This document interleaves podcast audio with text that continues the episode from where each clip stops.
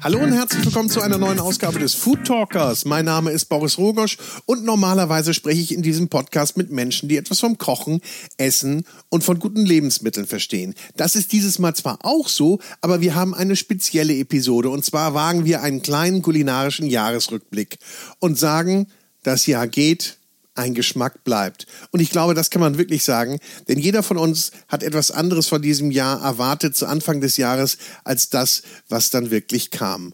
Und viele sagen, 2020, das war einfach ein Jahr zum Vergessen. Andere sagen, nein, 2020 war dann doch nicht ganz so schlecht.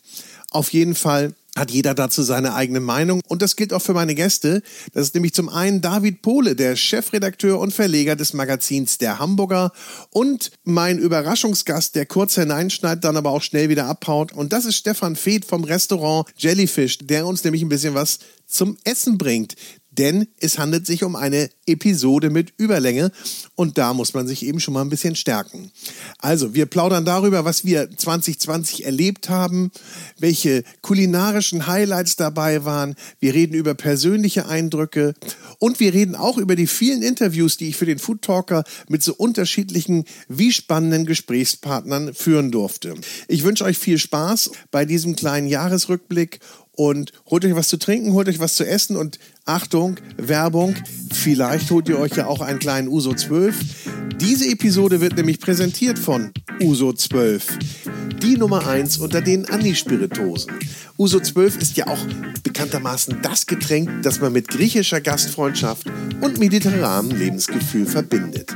Nach einem leckeren Essen in entspannter Runde einen gut gekühlten Uso 12, das passt wunderbar. Und wer es ein wenig milder mag, dem sei 12 Gold empfohlen. 12 Gold ist ein milder, süßer Anislikör, den man auch sehr gut nach dem Essen trinkt und der am besten pur oder auf Eis serviert wird. Naja, und auch wenn jetzt gerade nicht die Zeit ist für Restaurantbesuche, große Grillpartys oder Urlaubsreisen, macht das Beste draus. Kocht euch was Leckeres, Mediterranes oder bestellt euch etwas, macht einen schönen, entspannten Dinnerabend und genießt dabei getreu dem Motto für meine Freunde das Beste etwas Leckeres. Zum Beispiel ein Uso 12. Und jetzt wünsche ich euch ganz viel Spaß mit unserem Jahresrückblick. Das Jahr geht, ein Geschmack bleibt mit David Pohle und Stefan Feeth und natürlich mir, dem Food Talker Boris Rogosch. Und das Ganze wird präsentiert von der große Restaurant und Hotel Guide. Viel Spaß!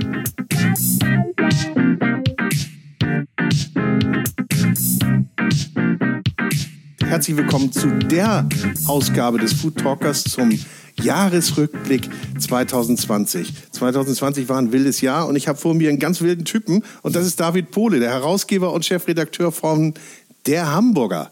Moin, mein Lieber. Moin. Schön, dass du da bist. Vielen Dank für die Einladung. Schön, dass ich dabei sein darf hier am Ende des Jahres ich glaube, sowas ist ganz wichtig, so einen Jahresrückblick zu machen, wobei ganz, ganz viele ja sagen, oh, komm, 2020 abhaken, war so ein Scheißjahr, will ich gar nichts mehr von hören, lass uns schnell mal rüber in die 21. Geht dir das auch so? Ja, so ein bisschen schon, aber ansonsten denke ich, man muss immer mal gucken, so Stärken ein bisschen hervorheben, die schönen Erlebnisse vielleicht in den Vordergrund stellen und äh, die doofen irgendwie verdrängen. So. Und es ist ja jetzt ganz gut, immerhin, dass es ja irgendwie fast allen gleich geht. Und fast alle es gleich empfinden, dass dann irgendwie geteilt ist. Leid, wenn man das mal so sagen soll, äh, doch schon halbes Leid. Ja, das stimmt.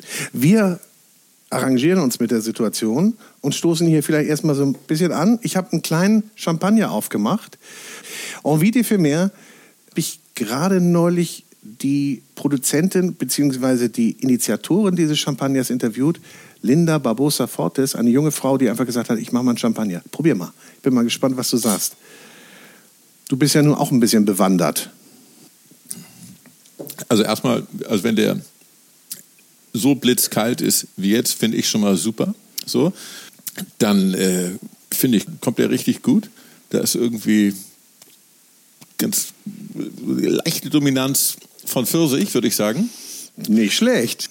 Ja, also ich könnte, vielleicht kriege ich ja noch ein Glas. Also ja, ich, schieb's, ich zieh's mal ein bisschen zu mir, damit wir hier ein bisschen vorsichtig sind, nicht? damit wir nicht zu leichtsinnig werden. Ich habe übrigens zur Feier des Tages was zu essen bestellt. Ich hoffe, da kommt gleich ein Lieferservice. Ich meine, Lieferservice Essen, ich glaube, das ist auch eins der ganz, ganz großen Themen dieses Jahr gewesen. Da haben ganz viele Kollegen aus der Gastronomie blitzschnell umschalten müssen und sagen müssen, okay, ich kann jetzt nicht mehr aus, in meinem Restaurant äh, servieren und mein ganzes Portfolio, meinen ganzen Blumenstrauß an Speisen und Getränken und Service ausbreiten. Ich muss liefern. Und äh, das machen wir heute. Wir kriegen was zu essen gleich. Ich sage aber nicht von wem. Ich sage allerdings, ich habe ihn in diesem Jahr schon interviewt. Ah, das ist ja sensationell. Das geht ja dann von drei Sternen abwärts. Ja, jetzt können wir mal uns fragen, ob denn da einer dabei ist, der na gut, wahrscheinlich ist es eher der enge Kreis, nicht? Also Hamburg und Umgebung. Gab es denn für dich neben diesem bewegenden Jahr so Highlights, persönliche Highlights, wo du gesagt hast, hat doch was Gutes, das Jahr? Naja, also erstmal die äh, Familie ist gesund und munter. Ich habe drei Kinder und eine tolle Frau, mit der ich seit 20 Jahren zusammen sind. Die sind äh, alle, alle gesund und guter Laune. Den Kindern geht natürlich echt viel verloren, insbesondere denen, die etwas größer sind. Äh, keine Abiturfeiern, keine Partys überhaupt, keine Reisen möglich und so. Das tragen die alle unglaublich wacker. Wird meines Erachtens viel zu wenig äh, drüber gesprochen. Ähm, der Hamburger ist, äh, nachdem es ganz am Anfang quasi in der ersten Ausgabe, äh, also fast jeder seine Anzeigen storniert hat. Das war eine toll gebuchte äh, Ausgabe. Das ist unglaublich in die Hose gegangen. Ist glücklicherweise nicht ganz so schlimm, weil wir eben stabil dastehen. Das hat sich jetzt im Laufe des Jahres total wieder aufgefangen. Und irgendwie steht das diametral im Verhältnis zu dem, was man so liest. Aber in der Wirtschaft wird so fühlt es sich jedenfalls an. Wieder Geld ausgegeben, dann Zeichen gesetzt, die irgendwie auf 221, 222 gehen. Also uns, dem Hamburger, geht es jedenfalls gut. Und Print lebt, sagst du? Ja, wenn Print äh, in der, wir sind ja quasi Nische, Coffee Table Magazin, äh, das, äh, das anerkennen viele Leute. Äh, ah, das ah, Essen kommt. Ich mache mal eine kurze Pause. Wir sind gleich wieder da. Wir gucken mal eben, was der Lieferservice uns bringt. Stefan Fied vom Jellyfish, ganz großartig, dass du uns Essen gebracht hast. Stefan ist im Lieferservice. Hättest du dir das mal gedacht vor einem Jahr, als du nee, bei mir zuletzt im Podcast warst? Nee, da habe ich mir das tatsächlich nicht gedacht. Ähm, aber die Not macht ja erfinderisch. Und ähm, da wir gesagt haben, wir äh, wollen natürlich nicht in Schönheit sterben und wir weitermachen wollen und auch einfach ein Zeichen setzen wollen, dass wir da sind, ähm, haben wir dann einheitlich im Team beschlossen, dass wir weitermachen und dass wir den Lieferservice machen und uns darauf jetzt konzentrieren. Und funktioniert tatsächlich ganz gut. Ich finde, das sieht super aus, was wir hier vor uns auf dem Teller haben oder in der Schale. David, was sagst du? Hast du Appetit ein bisschen? Sensationell. Sensationell. Und wenn ich keinen Appetit hätte, spätestens jetzt wäre er wieder da. Aber muss doch erstmal der Graus sein, eigentlich, eines Gummikochs. Ne?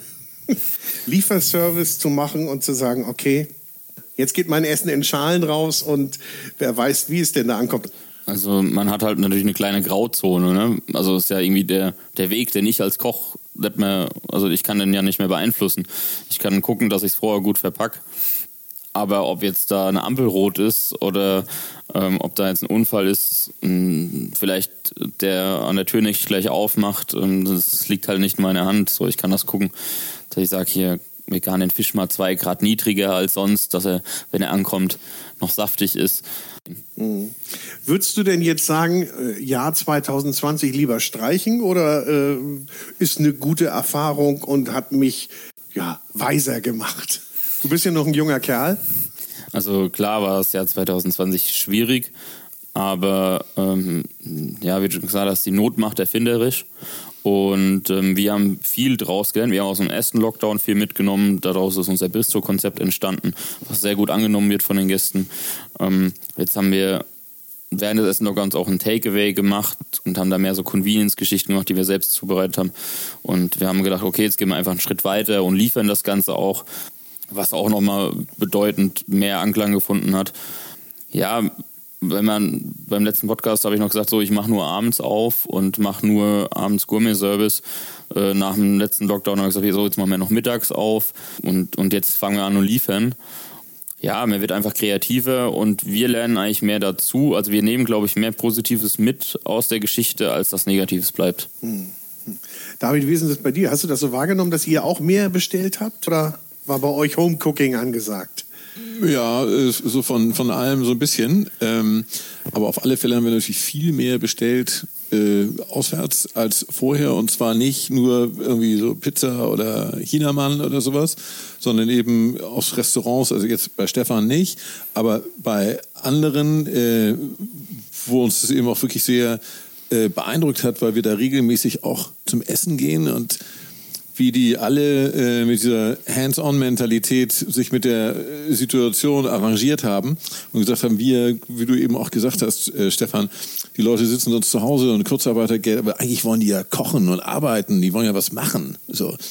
Und äh, das dann eben auch äh, jetzt nicht aus äh, philanthropischen Aspekten zu unterstützen, sondern zu sagen, geil, wir sehen das, was ihr tut und wir wollen das gerne nach Hause haben. Und ich muss sagen, die Qualität, die nach Hause kommt, äh, finde ich, find ich wirklich verblüffend. Also überraschend gut. Ich hätte es nicht so toll erwartet. Ich habe den Eindruck, dass viele immer, immer besser werden und äh, dass wirklich überall noch so kleine Schrauben nachjustieren. Und es ist fantastisch. Ich freue mich trotzdem auf einen richtigen Restaurantbesuch. Ja. So ist es nicht. Ne? Das kann es, glaube ich, auch echt nicht ersetzen. Und das, das kann es bei euch natürlich auch nicht ersetzen, Stefan.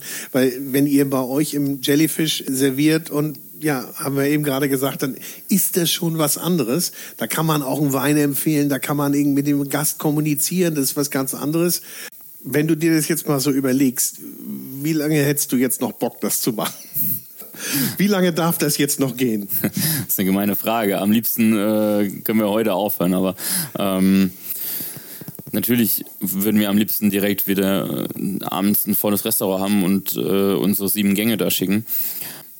Aber die Wahl haben wir jetzt einfach gerade nicht und äh, deswegen machen wir einfach das Beste draus und versuchen jetzt einfach das mitzunehmen, was geht und für uns das Beste draus zu machen aus der Geschichte. Also wir haben keine andere Wahl und wir nehmen das jetzt so an und ähm, gehen einfach, schauen nach vorne und ähm, warum sollen wir jetzt im Jahr nachholen? Äh, das hilft uns ja auch nicht weiter. Ich glaube auch, man kann nichts ändern. Ich meine, die Situation ist so, wie sie da ist. Wir werden ja wahrscheinlich noch ein paar Monate haben, wo wir uns eingeschränkt bewegen und müssen oder dürfen, je nachdem, wie man es empfindet gerade. Aber dann hoffen wir, dass das regelmäßige Leben wieder starten kann. Glaubst du denn, dass noch irgendwas von dem Alten dabei bleiben wird? Meinst du, ihr werdet weiter Lieferservice dann machen, dass das irgendwie neue Businesswege für euch geöffnet hat? Also natürlich ist irgendwie das im Kopf, Sachen, die jetzt funktionieren, ähm, irgendwie weiterzuführen. Und warum soll ich jetzt dem Gast was wegnehmen, was er annimmt? Ähm, das war ja selber mit dem Bistro. Aber jetzt natürlich in dem Umfeld, in dem Maß, wie wir es jetzt gerade im Moment machen, ist das bei uns einfach gar nicht umsetzbar. Einfach räumlich schon bedingt. Wir haben ein kleines Restaurant und aber natürlich spielt man mit dem Gedanken, ob man das irgendwie outsourced und dann mit derselben Qualität einfach weiterführt. Ich würde mich jetzt davor nicht verschließen. Natürlich ist das jetzt der Traum, dass ich einen Lieferservice mache, aber ähm, wieso soll ich es nicht machen? Hast du mal gedacht, in dem vergangenen Jahr wäre ich lieber nicht Gastronom geworden, Koch geworden? Ähm, natürlich spukt einem viel im Kopf rum, aber ähm, den Gedanken jetzt irgendwie, dass ich die Lehre nicht gemacht hätte oder den Beruf nicht weiterverfolgen würde, den hatte ich jetzt eigentlich nie. Ähm, ich denke auch, wenn man den Kopf äh, so schnell in den Sand steckt, dann darf man sich auch nicht selbstständig machen. Also ähm, da muss man auch ein bisschen Kampfgeist haben, muss jetzt auch mal sagen, so jetzt geht mir da halt mal durch und die Zeit geht auch irgendwann rum. Der Fisch äh, fängt stinken am Kopf an, ne? Und ähm, wenn der Chef anfängt zu denken, hier, das ist, äh, ist das überhaupt das Richtige, was wir machen, dann was sollen deine Mitarbeiter sagen? Das spüren alle dann, ne? Ja. Ja, ja, das glaube ich auch. David, was würdest du denn so einem jungen Unternehmer raten in solchen Zeiten? Hast du solche Zeiten mal erlebt in deiner, äh, also wir wissen, dass wir alle sowas in dieser Form nicht erlebt haben, aber hast du da mal so als Unternehmer so Zeiten erlebt, wo du gesagt hast, uh, äh, ganz schön windig hier draußen gerade? Also um ehrlich zu sein, habe ich solche Zeiten noch nie erlebt. Äh, aber generell glaube ich ganz, ganz stark und ganz fest daran, dass man ähm, einfach abliefern muss. Also man muss, darf keine Abstriche machen bei der Qualität. So, egal ob man ein Restaurant hat oder irgendwas anderes.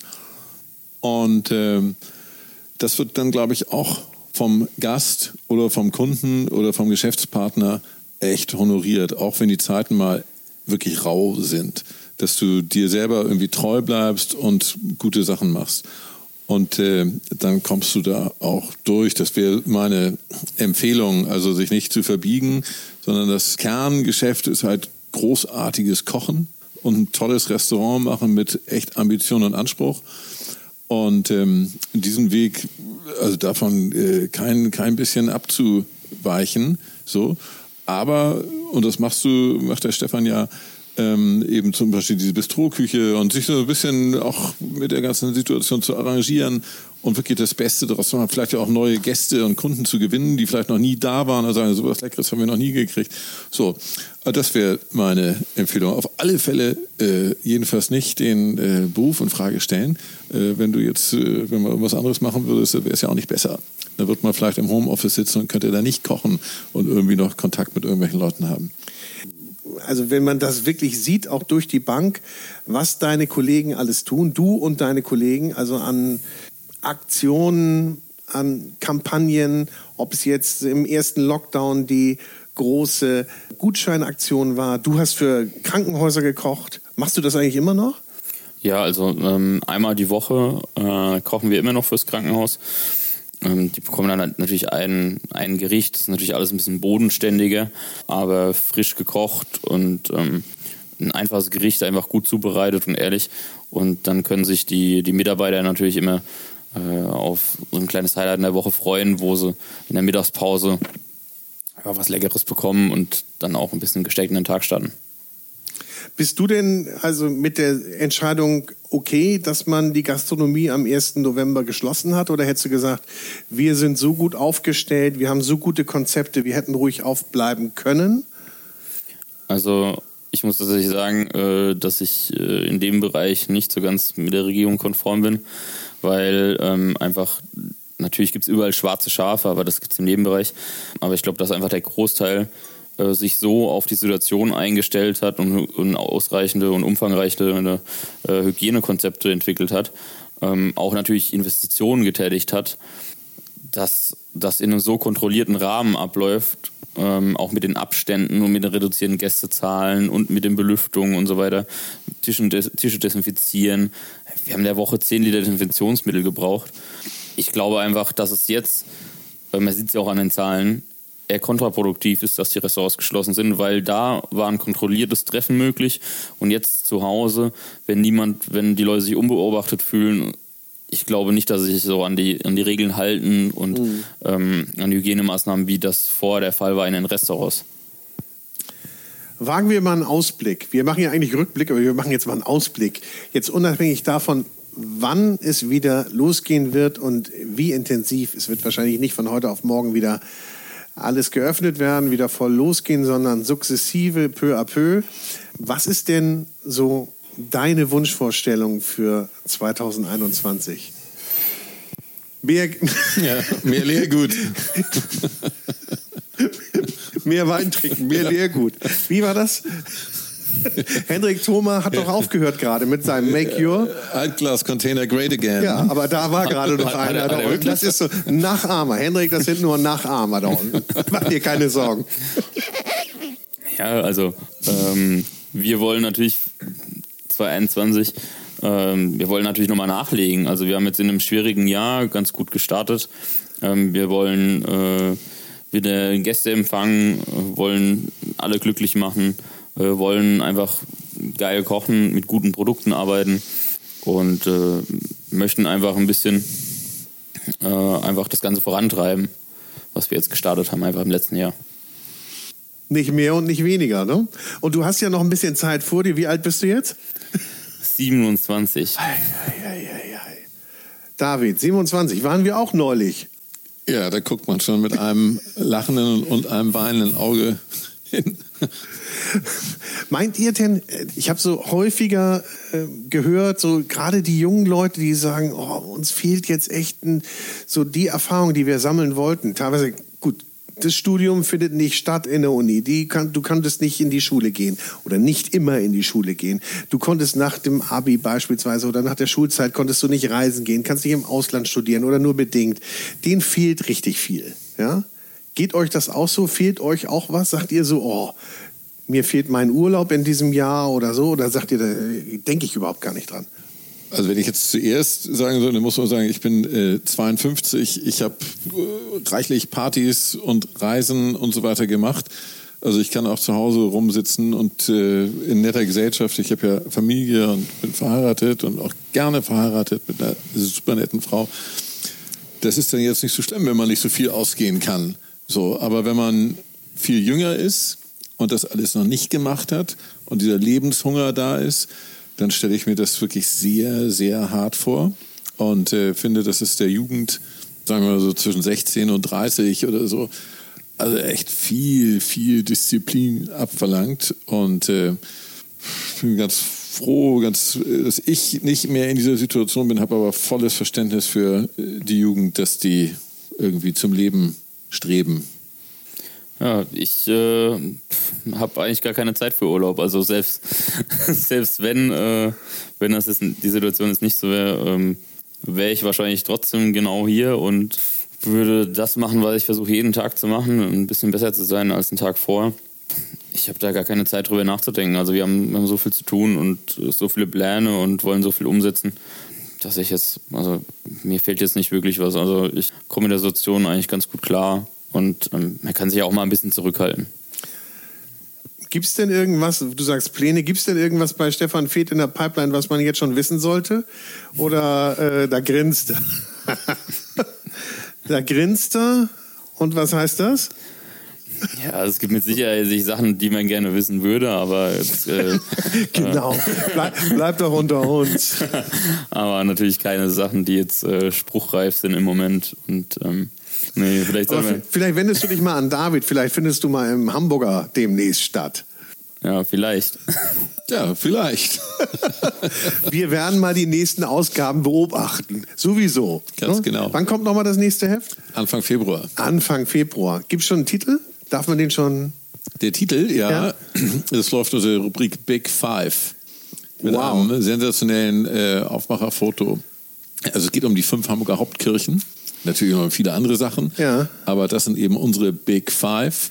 Und äh, spektakulär fotografiert, eine ganz fantastische Story. Du fragst sie jetzt nicht ab, ne? Nein, ich will dich ja nicht in Verlegenheit bringen, mein Lieber. Aber der Michael gehört dazu. Nikolai auch, sagen Nikolai auch. Guck mal, das sind so zwei. Jakobi?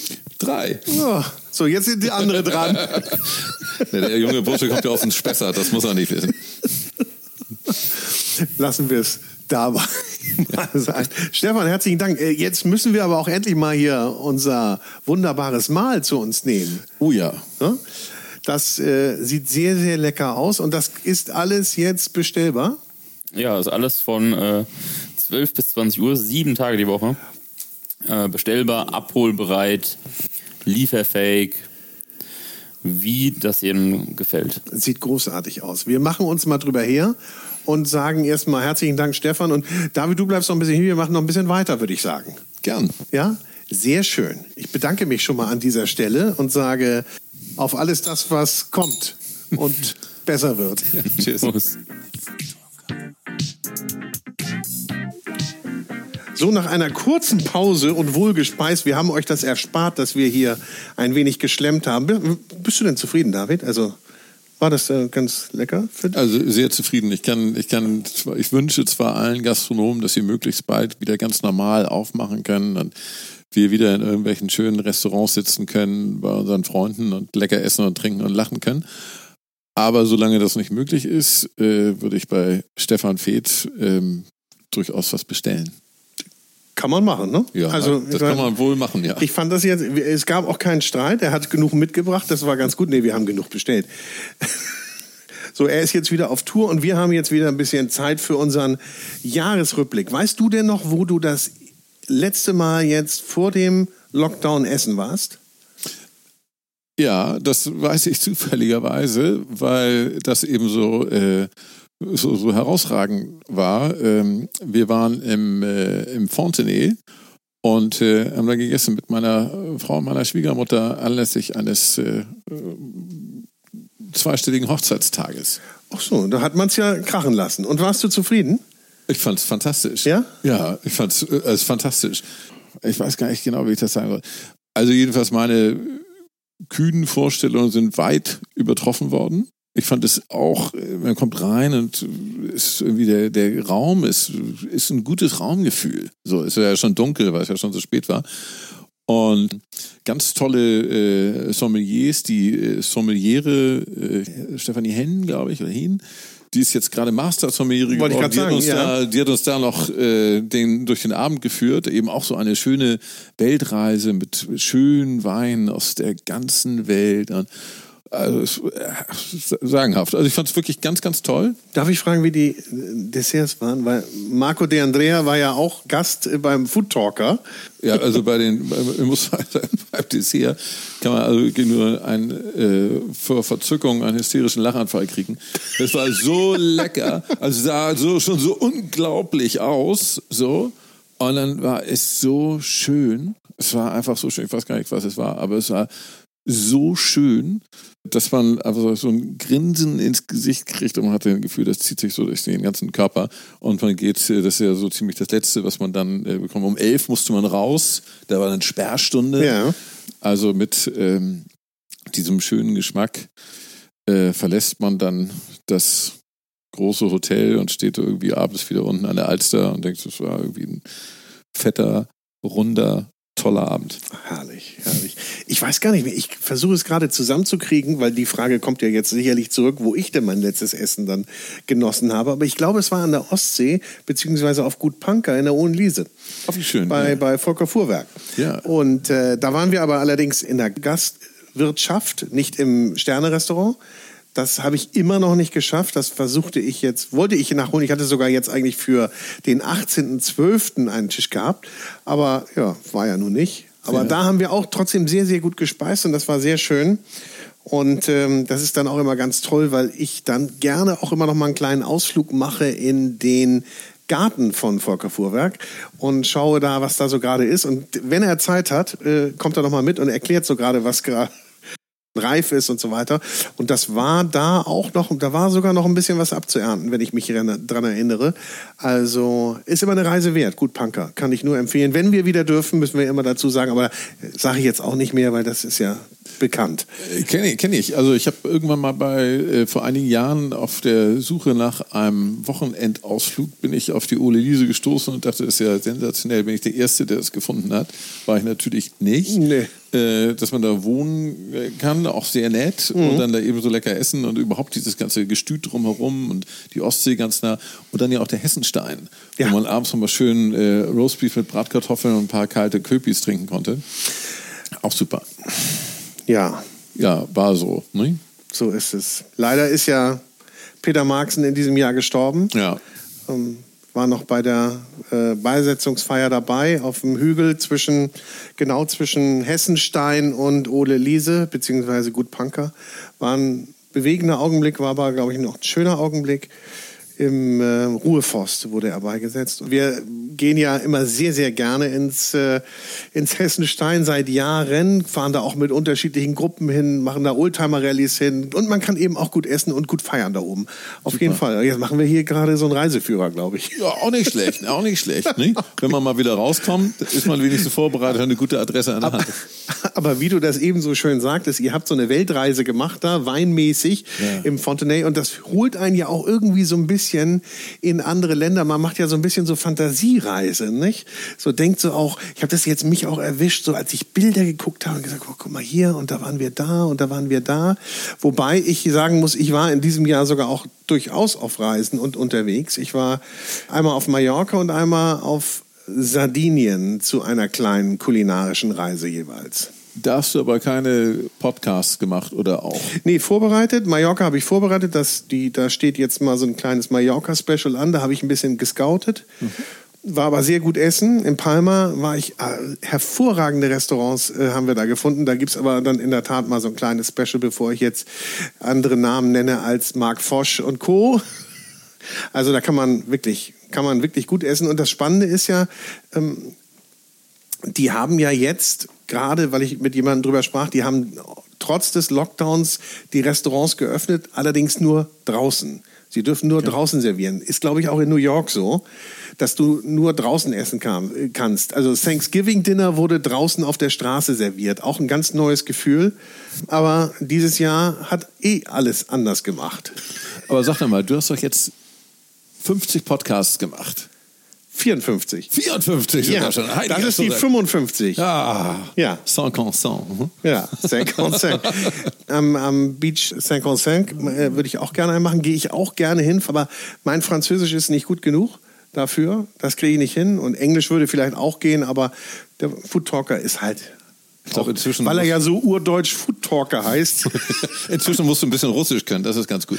Ja, Boris Rogosch, mein Name. Ja, ja, Boris, Boris. Danke dir, sehr gut. Ja, das ist er. Aber ich war in der Tat auch schon, und da hätte ich sogar einen auf Deutsch machen können. Ich war ähm, vor kurzem, letztes Jahr, vor kurzem, man verschiebt ja immer so die Jahreszeiten, war ich in den baltischen Republiken und da war ich in Riga und da habe ich sensationell gegessen und da habe ich mit dem Koch Deutsch gesprochen in einem Nordic Restaurant, Nummer drei heißt das und äh, sensationell, ganz toll und da hätte ich eigentlich eins machen müssen, hatte aber mein Equipment nicht dabei. Seitdem habe ich Equipment immer dabei. Also immer ready to produce. Aber wie viel brauchst du denn für dein Equipment? Wenn ich das so sehe, ist das ja nur eine kleine Tasche, oder? Ein kleines Herrentäschchen. Ist so, nicht? Ja, mehr ist das nicht. Und dann siehst du ja hier die ähm, drei Mikros, die sind ja auch relativ kompakt. Und dann habe ich noch ein ganz kleines Reiseset.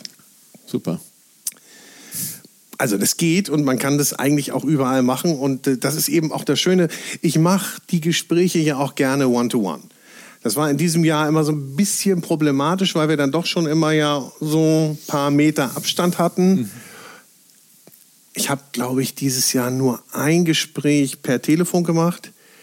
Das war mit Andreas Wittmann jetzt kürzlich. Mhm. Der kam auch gar nicht weg. Andreas Wittmann sitzt in der Schwäbischen Alb mhm. oder auf der Schwäbischen Alb, muss man ja sagen, und hatte gerade ganz, ganz viel zu tun, weil der hat sein ja, Versand und sein, seine, seine Produktion und sein Verkauf außer Haus so äh, ja, so optimiert und so große Anfragen hat er gehabt. Der hat, oh, der hat ganz, ganz viele Boxen. Ne? Der, hat eine, der hat die schwäbische Box und der hat äh, eine Weihnachtsgourmet-Box und also ganz, ganz viele unterschiedliche Produkte. Sitzt in der Nähe von Heidenheim. Ich mutmaße auch, dass er vielleicht Heidenheim-Sympathisant ist, was Fußball angeht, was wir Hamburger ja so Zweitliga geschädigte Hamburger ja nicht so gerne mögen, aber weil die Heidenheimer ärgern ja einen immer ein bisschen. Aber trotzdem schönen Gruß nach Heidenheim an dieser Stelle. Immer einen schönen Gruß Auf die Schwäbische Alb. Ist das übrigens auch ganz schön dort. Ja, das muss man ja. auch sportlich sehen. Also das war das einzige Gespräch, das ich über Skype gemacht habe. Ist nicht so meins. Ich mache lieber vis-à-vis, face-to-face. Und man kann dann auch mal ähm, mit einem Glas Wasser lustig anstoßen nach welchen Kriterien wählst du denn eigentlich die Leute aus, mit denen du dich unterhalten möchtest? Wer interviewt hier gerade eigentlich wen? Also, Entschuldigung. Also, ich würde mal sagen, ich kriege ganz viele Empfehlungen. Also, wenn ich bei jemandem bin, der sagt dann, aber kennst du eigentlich, hm, hm, hm, zu dem müsstest du mal oder zu der müsstest du mal, die finde ich auch ganz toll, die hat auch ganz tolle Sachen zu sagen. Oder ja, irgendwie kommt das. Ist es so im Fluss? Könnte ein falsches äh, Geschmäckle kriegen, wenn ich sage, die fliegen mir zu. Ich würde sagen, wir fliegen uns so zu. Empfindest du es auch so, dass man, wenn man eine, man hat mit irgendjemandem einen richtig netten, guten Kontakt, der irgendwas Tolles macht, Fleisch, ein Restaurant, tolle Weine oder hier äh, Champagner, und das dickt immer so an. Ja. Die haben dann eben tatsächlich immer noch so ein paar andere und sagen, genau so genau. läuft Und also so geht es immer weiter. Hm, du musst mal mit dem reden. Also du fragst schon gar nicht. Da, da musst du aber unbedingt mal hin. Kennst du eigentlich den und den? Und ehe du dich, du dich versiehst, wird dir schon ein Kontakt gemacht. Darüber hinaus ist ja mein Kooperationspartner der große Guide, also einer der äh, Restaurantführer. Und da gibt es natürlich auch sehr viele Kontakte in die Gastronomie, in die Hotellerie. Und da gibt es natürlich auch mal Anfragen nicht? und auch ja, spannende Gesprächspartner. Ich habe zum Beispiel eine wunderbare Tour ins Saarland, in die Eifel gemacht und an die Mosel in diesem Jahr, im Juli. Und war da bei Clemens Rambichler drei Sterne und Thomas Schanz zwei Sterne. Und dann natürlich beim Klaus Erfurt in Saarbrücken äh, auch, auch drei Sterne. Und da habe ich so eine kleine drei, vier Tagestour gemacht. War auch ganz toll. Leider hatte ich den Anfang der Woche gewählt und konnte nicht überall speisen. Was natürlich wirklich ganz gemein ist, wenn du da in der Küche bist und auch den Duft rüberkriegst, ja, wie die, da, da, da kochen die Karkassen gerade aus, du riechst das, du machst das Interview und sagst, ne, ne, krieg ich mal was. Aber, Aber du hast doch einen kleinen Mittagstisch irgendwo bekommen, ne? Ja, ja das, das im, im, Waldhotel Sonora, das war sensationell. Da kam ich, äh, das war, glaube ich, ein Dienstag, Dienstagmittag war ich da. Es gab, glaube ich, Dienstagabend Service, aber Dienstagmittag noch keinen. Und äh, ich kam ein bisschen zu früh und wurde dann gebeten, äh, weil der Clemens noch nicht so weit war, wurde dann gebeten, mich in den Speisesaal oder in den Saal zu setzen und ich würde dann gleich was zu essen kriegen. Und ich dachte, naja, super. Und ich glaube, ich bin der Einzige oder einer der wenigen Gäste, der im Waldhotel Sonora im Speisesaal Currywurst mit Pommes bekommen hat. Aber ich kann dir eins sagen, sensationelle Currywurst mit Pommes, aber Gegessen, wirklich gegessen habe ich im Waldhotel Sonora noch nicht. Und ich freue mich so drauf, dass ich es jetzt einmal gesehen habe, wie es in alter Form aussieht. Und es wird ja jetzt gerade aktuell renoviert, es wird neu gemacht. Und es ist ja wirklich so, sagen wir mal, wie soll man sagen, ein Ort, der, wo die Zeit ein bisschen stehen geblieben ist. 70er, 80er Jahre würdest du sagen, so mit goldenen Wasserhähnen. Und naja, so Jetzt bin ich sehr gespannt, wie es denn wird, jetzt im neuen Jahr. Und das Interview mit, mit Clemens Rambichler war sensationell. Also, das hat mir sehr, sehr viel Spaß gemacht. Will jetzt nicht, ja, war, war schon eins der Highlights in diesem Jahr für mich, weil er ist ein junger Typ und der hat frei von der Leber weg erzählt. Ja, so ganz ohne Allüren. Jüngster Drei-Sterne-Koch in Deutschland. Wie alt ist der? Wie ist er alt? 31, 32? Lebt da äh, zusammen mit seiner Lebensgefährtin und Kind in dem Hotel und er erzählte so, sein Schlafzimmer ist neben dem, ja, neben der Anlieferzone. Das heißt, wenn die Waren 8 Uhr morgens, halb 8 Uhr morgens oder früher oder um 6 aus, ne, um 8 ist er schon längst auf, um 6 aus Luxemburg angekarrt werden, dann stand er das, die ersten Male senkrecht im Bett, weil er sagt, was ist der nun? Weil 1,50 Meter von deinem Bett entfernt parkt der LKW.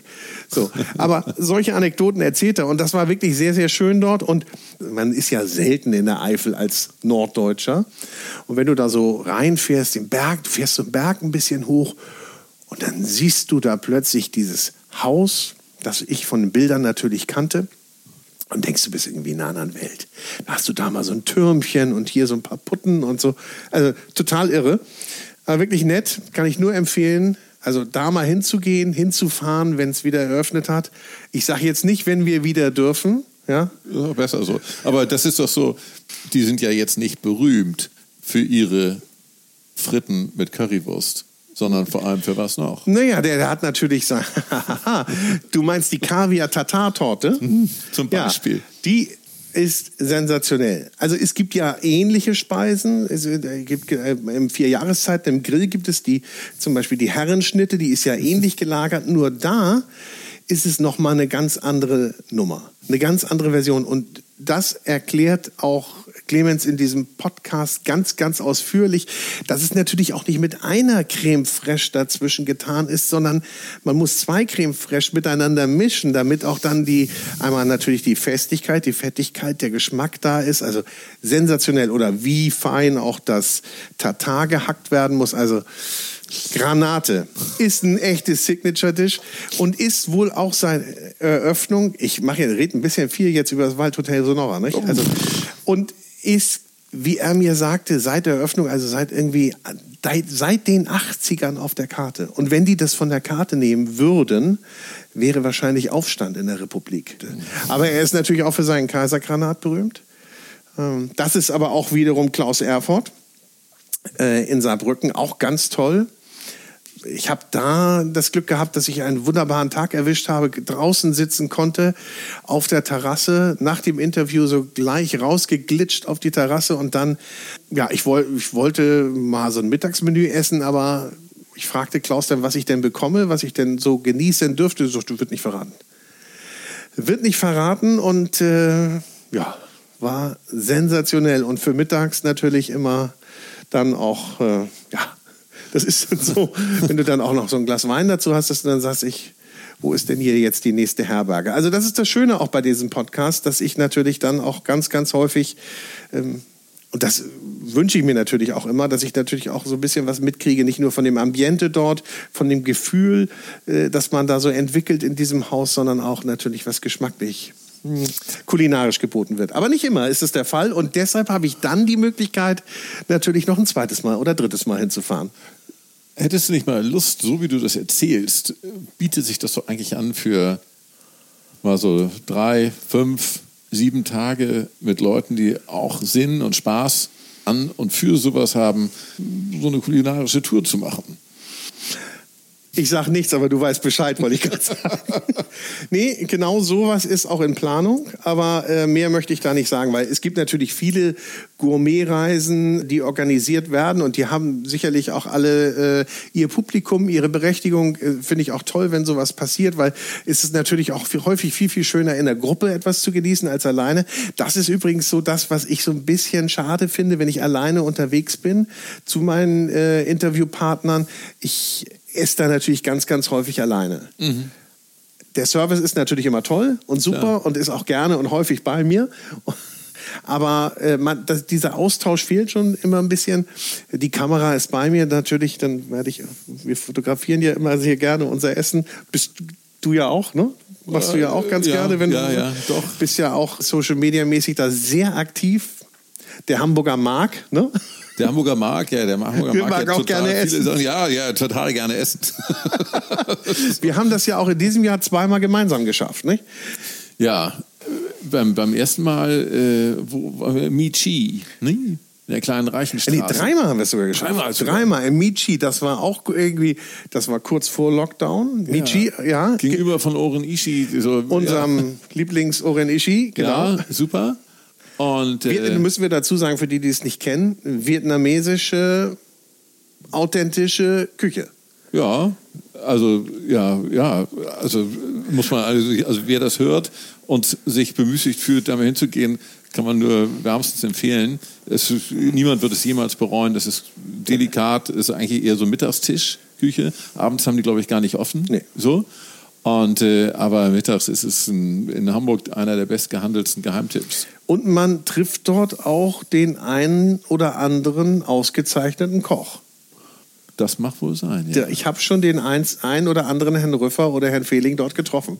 Was ja ein gutes Zeichen ist, wenn es denen da schmeckt. Ne? Total, total. Also da waren wir im Michi, dann waren wir, oh, wie heißt denn das Hotel noch, in dem wir waren? Dann waren wir noch in den Fraser Suites am Röningsmarkt. Ja. Ja. Das war auch klasse. Das war auch klasse. Das war, ja, da war ich auch noch nie. Das war sehr überraschend. Da wurdest du aber gleich wie ein alter Hausgast begrüßt, was natürlich auch toll ist. Ja, weil du gerade irgendwie die zwei, drei Male vorher da gewesen bist. Und es war so ein bisschen, für mich war das so ein bisschen, ah, ich weiß nicht, so 20er Jahre Hotel, so diese riesen Hotelhalle, sehr viel Raum, sehr viel Platz, natürlich Corona-bedingt. Du hattest extrem viel Abstand, große runde Tische, aber super. Und da haben wir auch gut gegessen. Hätte ich jetzt gar nicht erwartet. Toller, toller, großer Raum. Am Anfang dachte ich, ähm, finde ich den jetzt eigentlich schön oder nicht? Und bin aber ganz schnell, ich finde ihn super. Es ist ja so Art Deco äh, groß und in der, ein Drittel ist abgeteilt, dann mit einer tollen Bar, auch abends mit einer tollen Bar mit. So lange haben wir es ja nicht geschafft. Wir waren ja mittags da. Wir haben dann irgendwann um vier, glaube ich, die Segel gestrichen. Ja, Schande. Aber nächstes Mal. Es war, war ja ein Business-Meeting. Nach dem die, äh, Meeting äh, freue ich mich übrigens, das sagen zu dürfen, fand der Food Talker Podcast seinen Einzug in die der Hamburger Webseite. Stimmt. Ja, weil im Ham der Hamburger äh, werden nämlich die Hamburg-bezogenen Podcasts auch ein wenig gehighlightet. Genau, du bist ja unglaublich, äh, du kennst ja, du kennst ja fast jeden fantastischen äh, Gastronomen unserer eigenen Stadt. Und äh, da wir mit dem Hamburger natürlich thematisch fokussiert sind auf alles, was in und um Hamburg herum ist, haben wir mit deinen, deine tollen Podcasts sind eine wunderbare Ergänzung für die Seite und für die Postcards, die der Hamburger hat. Und ich sehe, dass das äh, nach den Fraser Suites, äh, dass wir uns da einig Also wurden. insofern, insofern war das ein echtes Business-Meeting. Ja. ja. Und dann waren wir noch mal, das war wieder, das war glaube ich im Oktober, Mhm. waren wir im Hamburger Dim Sum Haus, das älteste Hamburger China-Restaurant, bekannt für Dim Sum und die Peking-Ente. Ja, und ich war da noch nie, obwohl es das schon ewig gibt. Ich auch nicht. Ja. War auch mein erstes Mal. Schande äh, über mich oder über uns, dass wir da nie waren. Es ist so schräg gegenüber vom Hauptbahnhof. Hat man irgendwie nicht auf dem Zettel. Hab aber gehört, dass es das Lieblings-Dim-Sum-Haus ist oder die Lieblings-Dim-Sums einiger sehr, sehr bekannter und renommierter Köche, die dort auch gerne Einzug halten. Wir hatten, und das war für mich Premiere, Für mich auch. Hühnerfüße. Hühnerfüße. Nicht nur, aber Hühnerfüße. Würdest du die wieder nehmen, die Hühnerfüße? Ja, vielleicht jetzt nicht beim nächsten Mal unbedingt. Aber es war eine tolle Erfahrung. Die anderen Total. Sachen waren sensationell, aber das ist, es war ein Experiment und ich esse ja wirklich, ich esse wirklich alles. Mhm. Oder esse ich alles? Also ich, also ich würde Ich probiere auch, alles. ja, genau, äh, probieren. Also ich würde auch immer alles probieren. Ich kenne jetzt nicht alles. Hm. Dafür gibt es ja andere Leute, die sowas finden und besorgen und äh, scouten. Aber ähm, ja, das, was ich kenne, ja, das esse ich auch. Ja, aber nächstes Mal essen wir eine Peking-Ente. Nächstes Mal essen wir die Peking-Ente. Ja, und ich meine, man kann ja nicht nur von Essen reden, immer. Darum muss man, ne? Also das ist verbindet, ist ja wirklich ein verbindendes Glied. Und das finde ich, habe ich auch in diesem Jahr so ein bisschen festgestellt, weil ich mich mit vielen Leuten unterhalten habe, die, für die eben Kochen und Essen noch eine ganz andere Dimension hat oder als ich es früher erfahren oder vorher erfahren durfte. Weil es wirklich so ja auch das Elementarste ist. Ich habe irgendwie so gelernt, es gibt die Vermehrung und es gibt die Nahrungsaufnahme, ja, als Urtriebe. Aber die Vermehrung ohne anständige Nahrungsaufnahme funktioniert ja auch nicht. Da kommt nichts Gutes bei raus. Also ne? ist die Nahrungsaufnahme an erster Stelle. Nahrungsbeschaffung und Nahrungsaufnahme. Und irgendwie ist es doch bei uns ein wenig, wenn man die Wertigkeit, und darüber habe ich viele Gespräche geführt in diesem Jahr, wenn man die Wertigkeit von Lebensmitteln außer Acht lässt und jetzt zum Beispiel nur sagt, es ist ganz toll gekocht. Ich glaube, diese Zusammengehörigkeit von, ich habe Top-Qualität und diese Top-Qualität paare ich mit wirklich gutem Handwerk, dann mache ich da schon nicht so viel verkehrt. Ganz viele Leute haben mir in diesem Jahr gesagt, wenn ich ein gutes Produkt habe, dann kannst du gar nicht so viel, oder wenn du ein gutes Produkt hast, kannst du gar nicht so viel verkehrt machen. Das, da stellen sie ihr Licht natürlich so ein bisschen unter den Scheffel, sagt man. ja, so Bescheidenheit. Ja, ist ein bisschen bescheiden dann. Da- Natürlich braucht es einen guten Koch, aber mh, ohne ein gutes Produkt, da zitiere ich auch wieder unter anderem Clemens Rambichler aus dem äh, Waldhotel Nuss Sonora, ohne ein gutes Produkt geht gar nichts. Ist er aufgeschmissen.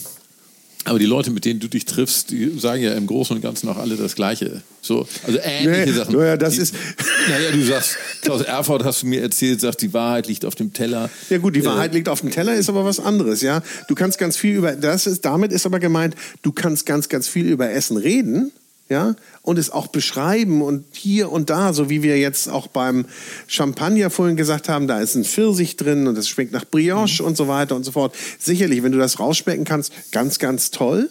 Aber wenn ich jetzt so ganz, ganz viel da rein interpretiere, was hat sich der Künstler dabei gedacht? Das ist ja wie bei Bildern, ja. So, was hat der Künstler sich denn dabei gedacht? Hatte er die oder die Vision? War das oder das sein Hintergrund? Und manchmal sagt er nur, hey, ich habe gemalt. Das wollte raus aus mir. Und genauso ist es beim Essen. Ich habe das aus einem guten Produkt kreiert. Ich habe da gar nicht unbedingt Visionen dabei gehabt. Wie war das mit den Visionen? Soll man zum Arzt gehen, hat Helmut Schmidt gesagt, ne? wenn man eine hat. Ja. ist ja auch irgendwie Ja, okay, der, ja. ein bisschen Humor befreit, der Gute, nicht? Also im, im Prinzip ist es ja, ob das jetzt bei Stefan Fiete ist oder bei dem Erfurt oder äh, bei Prüssmann in der Sansibar. Eigentlich geht es immer um tolle Produkte, die richtig gut machen, auf Sternenniveau oder auf äh, Keimsternenniveau, aber jedenfalls richtig gut. Und dann hast du Top-Produkte, die von schönen Feldern, von schönen Wiesen kommen, verarbeitest sie exzellent und hast äh, glückliche Gäste. Ja, und da haben wir natürlich mehr und mehr auch, die sagen, nicht nur gutes Produkt, davon habe ich auch ganz, ganz viele getroffen, sondern saisonal. Es muss natürlich gut sein und saisonal und regional. Also es muss möglichst aus der Gegend kommen. Das sehen einige etwas engmaschiger, so was das Territorium angeht, so Umkreis von, was weiß ich, 50, 100 Kilometern bis hin aus dem eigenen Lande. Aber ich muss jetzt nicht von überall her Ware beschaffen. Da gibt es viele, die sagen, ich muss es jetzt nicht aus Übersee holen, nur weil ich es jetzt auf der Karte haben möchte. Gibt es aber unterschiedliche Meinungen, aber ganz, ganz viele habe ich getroffen, die eben schon auf Regionalität und Saisonalität gehen, aber immer dann natürlich in Kombination mit gutem Produkt. Und ganz, ganz viele, die sagen, es ist einfach komplett wichtig, auch die, also einmal die Herkunft zu kennen eines Produktes. Also ich würde denken, als, äh, als anspruchsvoller Koch, egal ob auf Sternenniveau oder so, aber jemand, der, oder vielleicht bist du auch nur ein normaler Koch, der gut kocht, aber äh, ohne, äh, also einfach normaler, guter Koch. Ich finde, das gehört quasi zur Grundausstattung, dass du weißt, wo alles, was du hast, herkommt. So. Und das muss man ja auch gar nicht so kompliziert machen. Wenn du mit Sachen kochst, die aus der Region kommen, dann hast du eben einen Umkreis von 20, 30, 50 Kilometer, meinetwegen 100 oder so, dann fährst du eben irgendwie mal dahin. Und dann kannst du aber auch jedem Gast, den das interessiert, zuverlässig sagen, woher die Sachen kommen, wie sie aufgewachsen sind, warum das besonders schön ist und so weiter. Das finde ich, das ist doch, würde man von jedem, jedem Verkäufer in, äh, in einem schönen Geschäft ja auch erwarten, dass sie wissen, was das ist, was da drin ist, wo das herkommt. Also finde ich das ganz, ja, ganz schlüssig. Ganz, ganz viele. Also jetzt mal ein paar, um ein paar Namen zu nennen, um jetzt mal Maurizio Oster vom Zeig, äh, Sebastian Junge von Wolfsjungen, der es ganz intensiv betreibt, der seinen eigenen Acker sogar äh, vor Hamburg hat und dort ganz, ganz viel Gemüse zieht. Also der hat das für sich sehr, sehr, sehr kultiviert und macht ganz, ganz viel selber. Also die machen sogar ihre Butter selber, die machen ihr Brot selber. Also Nose to Tail ist bei denen kein Modewort, sondern das, das machen die. Also das ist schon sehr, sehr spannend. Und davon gibt es eine ganze Reihe von Köchen, finde ich, auch gerade von jüngeren Köchen, die das machen. Aber selbst äh, eben schon zitiert Herrn Rüffer vom Restaurant Herlin, der sogar, glaube ich, wenn ich das mitbekommen habe, in diesem Jahr auch selber angebaut hat und sein eigenes Feld bestellt hat, beziehungsweise betreut hat. Ja, also das, das, das ist schon, glaube ich, ein Trend unserer Zeit. Ich glaube, das hat auch Corona in einer Form mit sich gebracht, dass man sich aufgrund der Tatsache, dass man mehr Zeit hatte, selber kochen musste, auch mit den Produkten anders auseinandergesetzt hat. Natürlich nicht alle, aber viele haben schon gesagt, okay, dann gucke ich doch mal drauf und ich gucke doch mal drauf, was habe ich denn eigentlich hier für Lieferanten, Produzenten vor der Tür. Und da gibt es natürlich wieder Leute, die machen das professionell. Food Scout Bernd Saut, der nach alten Sorten sucht und Produzenten findet, die jetzt nicht nur auf konventionelle Sorten ihre Produktion ausgerichtet haben und der dann überall noch mal forscht, was er noch finden kann.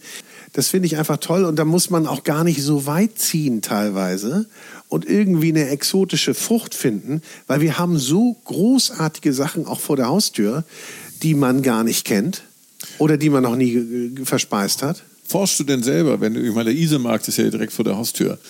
Wenn du selber über den Markt gehst, sind ja ganz viele Produzenten, die irgendwelche schönen Sachen anbieten, auch aus der ganzen Gegend, aus um Schleswig-Holstein, Niedersachsen und so weiter, auch aus Hamburg. Informierst du dich da und fragst die aus? Ja, also ich habe zum Beispiel, was ich wenig sensationell finde, ist Maltes Kräuter. Der steht hier vorne ja gleich bei uns um die Ecke, Isestraße, Kreuzung, Klosterallee sensationelles Grünzeug. Du findest auch immer noch mal wieder was ganz Ausgefallenes. Und es geht ja auch gar nicht immer darum, was Neues zu finden. Klar. Sondern, also dieses Jahr war für mich eins der Highland, Heiland, der Heiland ist geboren heute. Bald kommen hin in All zu schauen mit Augen ihr ewig Weihnachten ist gerade, war ja gerade, ne? War ja gerade. Nein, für mich eins der Highlights. Wilder Brokkoli. Einfach nur ein bisschen Olivenöl und klein bisschen Knoblauch, mehr Salz, passt überall zu oder solo. Grandios. Wo ich gerade Olivenöl sage, das war auch ein toller Podcast übrigens mit Kerstin Badun, die Olivenöl-Expertin. Die hat mir so ein paar Öle einfach in dem Podcast gegeben zum Probieren und für mich war jetzt Öl, ja, Olivenöl gibt Gutes, Schlechtes. Eines ist, schmeckt ein bisschen modrig, ein bisschen vergammelt, das eine ist ein bisschen pfeffrig, das eine ist ein bisschen süßer und so. Aber wenn du mal so vier Olivenöle oder fünf nebeneinander probierst und die Unterschiede dann rausfindest und dann möglicherweise auch noch etwas dazu probierst, womit es dann vielleicht sensationell schmecken kann, beispielsweise ein spezielles Olivenöl mit Burrata und äh, einem besonderen, einer besonderen Frucht, das kommt einfach nochmal ganz anders rüber, als wenn du jetzt mal so, ich hau mir mal ein bisschen Olivenöl rein. Und wovon ich sensationell über, jetzt sage ich schon wieder, wie viel sensationell habe ich heute schon gesagt? Sensationell viel. Sensationell viel. Also großartig war, großartig war auch, dass sie mein Öl, also mein Hausöl, eingestuft hat und okay. rausgefunden hat, wo es herkommt. Und war es ganz gut? Mein Hausöl? Mhm weil sie sagte, gutes Kochöl. Verdammt. Ich weiß nicht, was ich damit anfangen soll. Naja, besser als schlechtes Kochöl. sie hätte ja auch sagen können, schmeiß weg. Nein, aber das kann ich nur wirklich empfehlen. Ich sage jetzt nicht sensationell. Macht Spaß, so eine Olivenölverkostung mal zu machen. Lernt man total viel kennen und vor allen Dingen lernt man auch, dass so einiges, was dir erzählt wird oder über Olivenöl gar nicht stimmt. Also zum Beispiel darfst du mit, du dürftest mit Olivenöl nicht frittieren, es darf nicht zu mhm. heiß werden. Darfst du. Ja, ja. Darf man. Und also ich habe, für mich ist das ja auch so eine, so ein Exkurs, ja. Ich darf ja in jedem Podcast, in jedem Gespräch darf ich ja lernen. Aber das ist dein, dein, dein eigener Podcast ist doch so wie für einen kleinen jungen Süßigkeitenladen, nicht? Du machst mit Öl und mit Champagner jetzt, und mit dem Koch und mit dem jetzt, Koch. Jetzt hast dem. du mich. Ja, jetzt, so ist es, nicht? Jetzt hast du mich erwischt. Genau.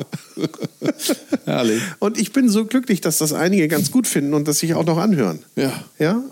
Ich freue mich, wenn ich das teilen kann und die Zuhörer oder Hörer mit auf die Reise nehmen kann oder ins Gespräch nehmen können, in die Runde nehmen kann, so wie wir heute. Es gibt bestimmt einige, die sagen, was reden die da für ein Müll? Ja. Aber es werden auch einige dabei sein, die sagen, oh Mensch, da hätte ich so gern dabei gesessen, weil da hätte ich da mal die Frage oder da hätte ich mal den Input gegeben. Und so ist es ja immer. Du kannst es nie allen recht machen, will ich auch gar nicht. In erster Linie, ja, tatsächlich meist für mich. Ja, aber es ist ja auch so, also durch deine Podcasts, ich habe so viele interessante Sachen gehört und ich bin nun wirklich relativ unverdächtig, zu viel in der Küche zu stehen. Aber dieses, äh, diese grundsätzliche Geschichte, gute Produkte, gute Männer, gute Frauen, die solche Sachen toll umsetzen, ob das dann am Ende ein Champagner ist oder irgendwas in der Küche oder dass die äh, Kräuter ziehen oder irgendwas anderes haben, was jedenfalls aus der Natur kommt was am Ende einigermaßen pur oder noch schön verändert auf unseren Tellern landet. Das äh, finde ich super inspirierend und äh, ich empfinde es auch so, je, je älter man selber wird, desto mehr Begeisterung, Interesse und Leidenschaft entwickelt man auch dafür, sich richtig gute Produkte zu haben, die man seinem Körper, das ist ja wie, wie, wie Benzin. Ich meine, die Leute tanken in ihre Autos das, das tollste, super duper Verbleit, was doppelt so viel kostet. Genau. Aber sie selber essen nur Tiefkühlpizza. Das 15, ja, das ist auch das 15 Euro Öl, ja. ja. Und selber sagen sie, ich nehme irgendwie für 3,99 vom Discounter irgendwie. Genau. So. Steht und, ja auch Olivenöl drauf. Ja, das, genau. Das inspiriert und das bringt Spaß. Und man muss das ja, du machst das ja so, du machst das ja so angenehm, nicht missionarisch, nee? sondern einfach Na so. Gut, das, das freut mich. Ja, das äh, weckt Interesse und man bekommt Bock auf solche Sachen. Das ist toll. Ich bin ja auch so froh, dass, dass ich die Gelegenheit habe, mit, mit wirklich großartigen Köchen zu sprechen. Also beispielsweise mit, mit Sven Elberfeld, den ich besucht habe in der Autostadt im, im Aqua. Und äh, den besuchte ich, glaube wenn ich das recht erinnere, am Valentinstag. Ja? 16. Februar und wir führten das Interview und ja, man muss sich, man muss sich ja irgendwie so ein bisschen eingerufen erstmal, nicht? Und, ähm, und irgendwann hatte ich so das Gefühl, haben wir so eine, so eine, so eine Schwingung bekommen und das war wirklich ganz toll. Und dann bekamen wir beide so auf unsere äh, Vorliebe für Musik. Ich habe ja mal in der Musikindustrie gearbeitet und äh, äh Sven Elberfeld ist auch ein alter, ist ein alter Rock'n'Roller, ist in der Nähe von Frankfurt in Hanau aufgewachsen, US-Army war drumherum, die haben da ihre Musik gehört in den, in den Clubs und so weiter. Damit ist er groß geworden. Und dann sprachen wir darüber und dann plötzlich waren wir so auf so einer Ebene und ich vergesse diesen Satz nie, den er gesagt hat, so ein Menü ist wie ein Album. Es hat Höhen und Tiefen. Es ist quasi bewusst zusammengestellt. Es gibt schnelle Nummern, langsame Nummern, aber es ist ein Gesamtwerk. Und so ist auch ein Menü. Das fand ich sensationell. Werde ich niemals vergessen. Sven Elberfeld nach wie vor Nummer eins in Deutschland, wenn man jetzt die aktuellen Restaurantranglisten sich anguckt und ganz großartig. Ich bin dann aber, das wollte ich eigentlich erzählen, nicht zum Essen geblieben abends. Du warst ich, ja, du, dir fehlte irgendwas, ne? war Valentinstag und ich sagte dann zu Sven, ey, ich sag mal, äh, habt ihr denn noch einen Tisch für mich, Plätzchen für, für mich heute Abend frei? Und sagte, kriegen wir irgendwie hin, dann muss ich dich aber in der Mitte wohl des Restaurants platzieren und wir haben heute Abend nur Pärchen. Valentinstag. Und da habe ich auch gedacht, nee, jetzt nur hier kuschelnde Pärchen und ich sitze da in der Mitte und werde wahrscheinlich nicht beäugt von denen, aber ich fühle mich vielleicht ein bisschen unwohl. Habe mich dann in die Bahn gesetzt, bin noch nach Hause gefahren, habe gedacht, oh, jetzt musst du aber irgendwie nach dem Gespräch, musst du irgendwo noch essen, musst du gucken, wo kriegst du jetzt noch einen Platz, wo kriegst du jetzt noch einen Tisch. Meine Frau war schon weitergefahren, die war gar nicht mehr in Hamburg. Also die konnte ich nicht mehr dazu bewegen, jetzt mit mir abends essen zu gehen am Valentinstag. Und da habe ich gedacht, oh komm, dann rufe ich mal den Stefan Federn hier und äh, vom Jellyfish oder ich rufe mal im Jellyfish an, ob ich da noch einen Tisch kriege.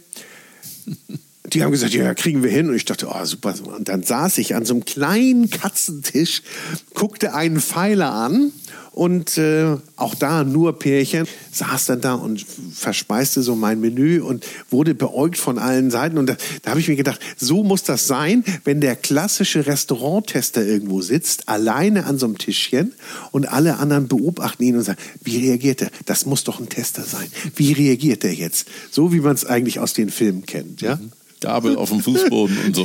genau. Was, was passiert denn da? Nee, also das, das um das nochmal zu sagen, es ist wirklich ein Privileg, Gespräche führen zu dürfen mit diesen ja, Ausnahmeköchen oder, ja, oder mit Menschen, die etwas perfekt machen oder eine tolle Idee haben. Das finde ich immer sehr, sehr inspirierend und die sich auch einer Sache verschrieben haben und dann auch sagen, ich mache das. Ich ziehe das durch, weil das ist meine, das ist mein Leben. Das möchte ich irgendwie machen. Was hast du denn jetzt 54 Podcast. Äh, das hier ist ja 55. Er ist 55, ja. Wie ist denn so die Planung für 2021? Also ich möchte mir so ein bisschen den Mix behalten zwischen Köchen, Köchen und äh, Produzenten, aber auch ganz ungewöhnlichen Menschen oder Menschen, die irgendwie was mit Essen und Ernährung zu tun haben. Vielleicht wird es auch ein bisschen wissenschaftlicher mal. Also ich halte mir das total offen, weil ich gar nicht weiß, was so um die Ecke kommt. Das kannst du natürlich sagen, irgendwie, ja, das ist aber ein bisschen inkonsequent, die wollen doch vielleicht das oder das hören, deine Hörer. Aber ich lasse mich da ja, wie gesagt, treiben. Du hast ja gefragt, wie kommt's denn? Wer kommt denn da als nächstes? Also ich habe die nächsten drei Gespräche sind schon fest. Eins ist schon sogar im Kasten. Okay. Und ähm, ja, und ich habe noch ein paar schöne Ideen, die da kommen. Und äh, vielleicht werden wir auch mal wieder ein bisschen mehr kochen in einigen Podcasts. Mit Maurizio Oster hatte ich ja das äh, Festessen gemacht. Dann haben wir ja mal eine Ente zerkocht. Zeig mal, wie eine Ente geht. Und das war, das war sehr lustig, das hat mir sehr viel Spaß gemacht. Und da habe ich auch gemerkt, das ist nochmal eine andere Situation, wenn der Koch in seinem ureigensten Metier ist. Also deshalb ist mir ja auch immer wichtig, dass ich dorthin fahre und auch die Person in ihrem Umfeld treffe. Also nicht weil die sich dort sicherer fühlt, ja, sondern einfach nur, weil ich es kennenlernen möchte. Mhm. Ich bin ja auch so liebend gerne in Küchen oder in Produktionsstätten. Sensationell war auch beispielsweise groß. Wunderbar. Zwei Euro ja, ins Phrasenschwein okay. für jedes sensationell. Also, Das wird fettes Schwein. Sehr toll. Gut. Sehr toll war auch mein Besuch auf dem Backensolzer Hof. Bei Thilo Metzger-Petersen, der Hof ist seit 1989, wenn ich das richtig erinnere, müsste ich den Podcast nochmal hören, Biolandhof und die machen quasi alles selbst. Also die haben ihre äh, Rinder, ich will, gar nicht, ich will nicht lügen, ich weiß gar nicht, wie viele das sind, 200 Rinder, mehr vielleicht. Und die Milch läuft direkt in die Käserei. In der Käserei, das ist ein Biobetrieb, die machen sensationellen Zwei Euro.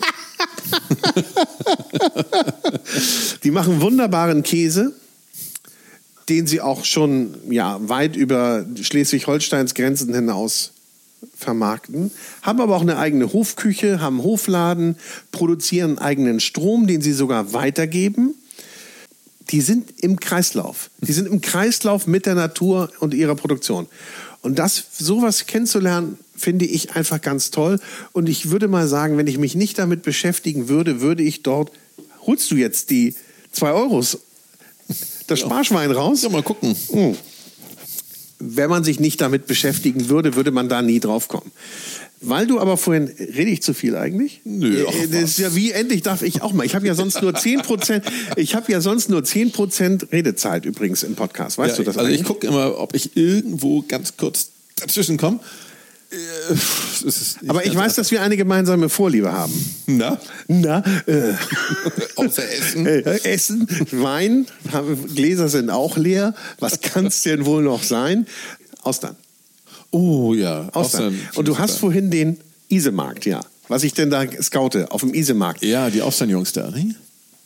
Leider war es jetzt so in den letzten Wochen schwierig für die, auf dem Isemarkt Platz zu kriegen. Dann sind sie in Eppendorf hinten auf dem Marionasmarkt am Samstag. Und dort kann man eben auch mal sich eine geöffnete Auster so mitnehmen und dann jetzt in Corona-Zeiten auf der nächsten Parkbank genießen. Und das ist eigentlich ganz schön. Ich saß neulich auf der Parkbank mit einem kleinen Glas Sancerre mit sechs Austern. Ich sah vielleicht nicht gerade so aus dem Ei gepellt aus. Es machte wahrscheinlich so ein bisschen den Eindruck von. Na, immerhin hattest du Geld für Austern. ja, ja, nee, aber genau. Wer sitzt denn da? Was sitzt denn da für einer auf der Parkbank mit Austern? Aber auch das, ja, man mag ja jetzt drüber lachen, aber es ist natürlich den, den ähm, ja, Vorkehrungen gemäß entsprechend okay und richtig. Bei den Jungs bin ich sehr gerne. Die Austern kommen aus dem Nationalpark Wattenmeer, ne? Unter anderem, ja, da, Ja. das ist sehr, deren Hauptquelle. Die werden ja gesammelt. Die werden ja, die sind ja wild, das sind ja wilde Austern. Die werden ja nicht gezogen, sondern das sind Wildaustern, wohl ausgebüxte Austern aus dem Pazifik. Jetzt haben sie auch noch eine ganz wunderbare Limfjord-Auster, aber neuerdings auch Miesmuscheln, Jak Jakobsmuscheln und Seeigel. Und das ist so für mich immer eins der Ziele auf dem Isemarkt, wo ich hingehe und mir dann immer was hole. Mal nehme ich sie mit, die Austern, mal esse ich sie dort, wenn es eben die Möglichkeit, wenn die Möglichkeit da ist. So das habe ich so ein bisschen wieder entdeckt in diesem Jahr. Also ich habe immer gerne Austern gegessen, aber in diesem Jahr habe ich, glaube ich, richtig viel gegessen. Und diese Wattenmeer-Austern sind ja teilweise recht salzig, ne? Aber du magst das ganz gerne mit einem schönen Weißwein? Ich mag das sehr gern. Okay. Ich mag das sehr gern. Ich bin auch gerne in Frankreich, beispielsweise auf der Ile de Ré. Mhm. Da habe ich sogar mal einen Austernautomaten gefunden. Da gibt es eine, da gibt's eben eine Austernzucht und die, wenn sie mal geschlossen haben, dann haben sie dann eben die 24er, 12er, 6er Kartons und Wein und was man sonst noch so braucht, in den Automaten geschoben. Und du kannst auch des Nachts, wenn du mal ne, Not hast, Ja. Not, Aus der Not? Austern. Aus der Not heraus? aus der Not heraus. So heißt der Podcast übrigens, ne? Ja. Wir haben, nein, obwohl das, wir haben keinen kulinarischen Ansprechpartner gefunden. Aus der Not heraus musste der Hamburger ran. Ich spring gerne mal ein, wenn es passt. Ja, nee, also das, äh, und ich weiß, du magst auch Austern sehr gerne, aber wenn du sagst sehr salzig, ich finde es Ich mag es gerne würzig. Ich finde, es ist ein äh, geiles Naturprodukt. So alleine der Gedanke, dass das äh, vor wenigen Tagen noch äh, in der Nordsee gelegen hat und jetzt esse ich es, finde ich super. Ich finde es tatsächlich, also es ist ganz, das ist ja sehr intensiv, dadurch, dass es so salzig ist. Man trinkt ja quasi, weil man isst ja quasi Nordsee mit. Aber also ich finde das, ich finde das prima. Und wir hatten neulich ein Event, da hat der Jos Becken, ähm, den ich ja auch interviewt habe, einer von den beiden Jungs, Austern mitgebracht. Die waren gerade mal 24 Stunden aus dem Watt raus. Granate. Granate, ja. Ne? Weil ich ja das andere Wort nicht mehr sagen darf. Verdammt, du passt aber auch auf. ja, das war wirklich super. Ja.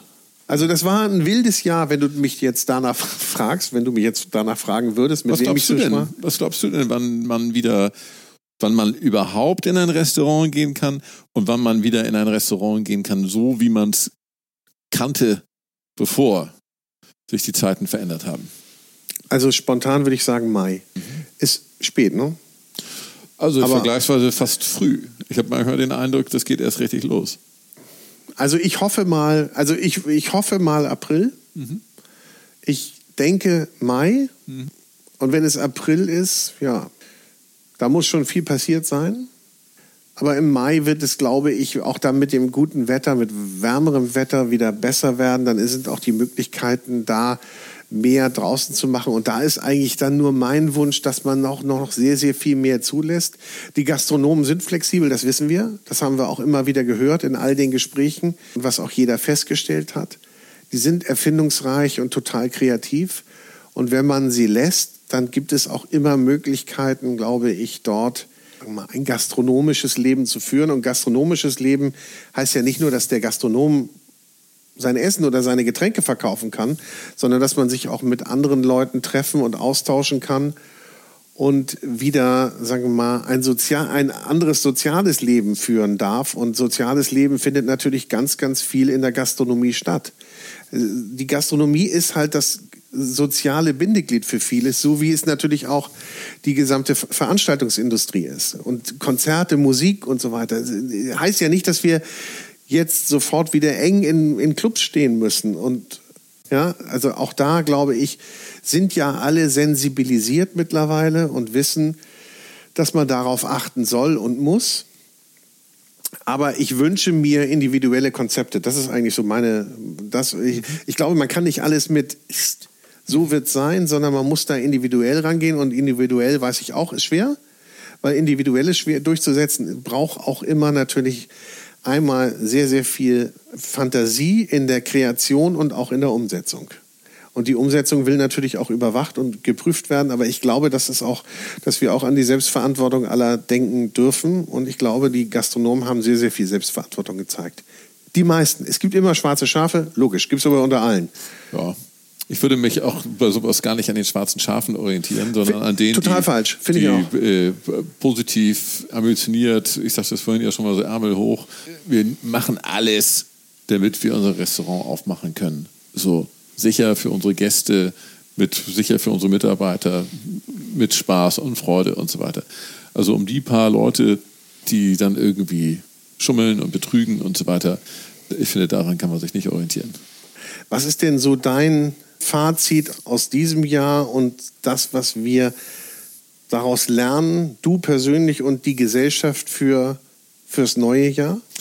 Das ist eine ganz einfache Frage. ich weiß, dafür bin ich bekannt.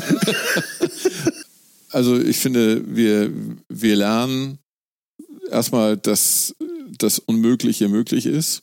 Das hätte sich ja überhaupt niemand vorstellen können. Das ist ja wie aus einem, tatsächlich wie aus einem äh, Hollywood Film, der jetzt auch nicht nur China oder Europa oder so, sondern irgendwie offensichtlich alles komplett lahmlegt. So hätte ja niemand für möglich, also niemand für möglich. Ich selber hätte gedacht, letzten Sommer hat sich das durch die Hintertür verabschiedet. So, ob das am Ende dann tatsächlich irgendwie das Verhalten verändert. Also ich äh, halte das für einen ziemlich romantischen Anspruch. Ich glaube, dass ab dem Moment, wo man wieder kann, wie man will, die Leute nachholen wollen und dann machen sie Kreuzfahrten und dann fliegen sie und dann reisen sie und dann sind sie unterwegs und so will ich auch gar nicht verurteilen. So würde ich eigentlich auch gerne, um ehrlich zu sein. Ich hoffe, äh, dass sowas wie Masken jetzt quasi durch Corona nicht zu einem, zu einem ständigen Begleiter überall werden. Und ich wünsche mir sehr, dass vielleicht in zwei oder drei Jahren, zumindest in Westeuropa, quasi wie ein böser Albtraum gewesen ist. So, das wäre meine Idealvorstellung. Aber ob wir wirklich was daraus gelernt haben, kann ich mir eigentlich kaum vorstellen. Ich habe nur so den Eindruck, wir haben jetzt, also die, die Länder machen ja einfach offensichtlicher sagenhafte Schulden, so. Und äh, wenn man nur einen Bruchteil von dem Geld früher für vielleicht Bildung oder andere interessante, intelligente Sachen hätte ausgegeben, dann wäre das sicherlich ganz gut angelegt worden. Also vielleicht stagniert auch zukünftig erstmal alles, weil es jetzt geht um Schuldentilgung. Das kann natürlich passieren. Das, kann, das, ist natürlich nicht auszuschließen. Also ich glaube, dass ich, ich würde dagegen setzen, ich glaube, es ändert sich durch jede, jeden Umstand, der nicht der Normalität entspricht, ändert sich etwas. Und es geht dadurch einen Tick schneller in die Richtung, die es wahrscheinlich sowieso gehen würde. Und wenn ich das nochmal wieder zurückbringe auf die Kulinarik und ich glaube, es hat eben, wie gesagt, einmal gezeigt, Gastronomen können total flexibel sein. Auch da gibt es so eine und solche und ideenreich und das sind total kreative Leute. Und das andere ist, was das Thema Ernährung angeht, so wünsche ich mir, dass da ganz viele was mitgenommen haben und auch dabei bleiben, natürlich, dass sie viel selber kochen, natürlich auch genauso viel essen gehen, aber eben viel selber kochen und sehr viel bewusster auf die Produkte achten, die sie verarbeiten und auch einfach ein Gefühl dafür kriegen, was es ist. Und dann sind wir nämlich auch schon wieder so ein bisschen in dieser Gesamtthematik, weil es klingt jetzt ganz einfach und banal, ist es aber nicht und ist auch nicht so einfach, wie es klingt. Wenn ich gutes Produkt, gesundes Produkt zu mir nehme und darauf achte, was ich esse und wie viel ich davon esse, dann habe ich sicherlich einen sehr, sehr guten Beitrag dazu geleistet, wenn ich mich auch noch bewege, mein Immunsystem zu stärken. Klingt banal, aber ist in diesen Zeiten ja extrem wichtig. Also generell meine, meine Erfahrung, die ich gemacht habe in den letzten paar Jahrzehnten, ist, man muss sich die Fähigkeit erhalten oder erarbeiten, einfach zu denken. So viele Sachen sind, werden so verkopft und so kompliziert und über 25 verschiedene Umwege. Aber was du eben sagst, so, das ist ja einfach denken. So, regional, klar, unverfälschte Lebensmittel, muss ja nicht immer gleich auf Sternenniveau sein, aber irgendwas Unverfälschtes ohne irgendwelche komischen Inhaltsstoffe, wo du gar nicht weißt, was da drin ist. Und aber ist ja auch eigentlich nichts Neues, ne? Nee, stopfst du alles in dich rein und wunderst dich, dass du Hautausschlag kriegst. Also so, also, ja. aber vielleicht mache ich mir die Welt auch mal ein bisschen zu einfach. Nein, aber es ist ja gar nicht so lange her. Also, wenn wir uns das mal vorstellen, Fertigprodukte, Produkte, von denen ich nicht weiß, was sich darin verbi äh, verbi dahinter verbirgt, weil ich es mir sowieso nicht durchlese, aber weil es irgendwie auch für mich so irgendwie zusammendesignt wurde, dass es gut schmeckt, dass es meine Geschmacksnerven irgendwie anspricht, dass es mich vielleicht sogar ja, dazu bewegt, das nächste Mal dieses Produkt auch wieder zu kaufen, weil es mir so gut geschmeckt hat. Ich habe in einem deiner Podcasts ähm, eine Anekdote gehört, wie eine Lehrerin mit ihren Zehntklässlern bei irgendeinem Projekt zu Robert Stolz, Sternekoch in Plön, gefahren ist. Jens Mecklenburg war da, genau. Ja, Jens und die haben genau. äh, den Zehnklässlern, das sind ja äh, 16-, 17-Jährige wahrscheinlich, ein Gericht vom Sternekoch hingestellt und ein Convenience-Dings. Und alle Jugendlichen haben sich für das Convenience-Dings entschieden, wo man ja wirklich denkt, oh Mann, oh Mann, oh, wie bitter, wie bitter. So, da äh, kann man den Jugendlichen ja gar keinen Vorwurf machen, aber die schmecken ja möglicherweise gar nicht mehr, wie das eigentlich vielleicht schmecken müsste. So, die schmecken nur noch irgendwelche Geschmacksverstärker und sagen, das ist süß, salzig oder irgendwie so. Und dann essen die diese in Plastik eingeschweißte, äh, ich sag's lieber nicht, ja. dieses Zeug. Und ja, Wer sagte das? Ich glaube, Friederike Getke von Die Gemeinschaft sagte das in dem Podcast auch. Ähm, Ernährungs- oder Geschmacksbildung fängt in ganz, ganz frühen Jahren an und nicht erst in der Schule, weil wir darüber sprachen, ob man in der Schule denn Ernährungsunterricht machen sollte, ob es denn vielleicht Schulgärten geben sollte. Sicherlich wichtig, aber es fängt natürlich ganz, ganz früh an. Es fängt im Babyalter an, die Geschmacksbildung, und da müssen wir ransetzen. Das klingt vielleicht jetzt alles ein bisschen banal ab der aktuellen Problematik, die wir haben, spielt aber, weil alles irgendwie miteinander zusammenhängt, da schon rein. Definitiv. So. Werden wir jetzt irgendwie so ein bisschen. Ja, weiß auch nicht. Sensationell, ne? Ist nicht mehr gewesen, ne? nee, also wir haben seit zehn Minuten kein sensationell mehr gehabt. Was ist denn hier los? Ich weiß auch nicht. Ja?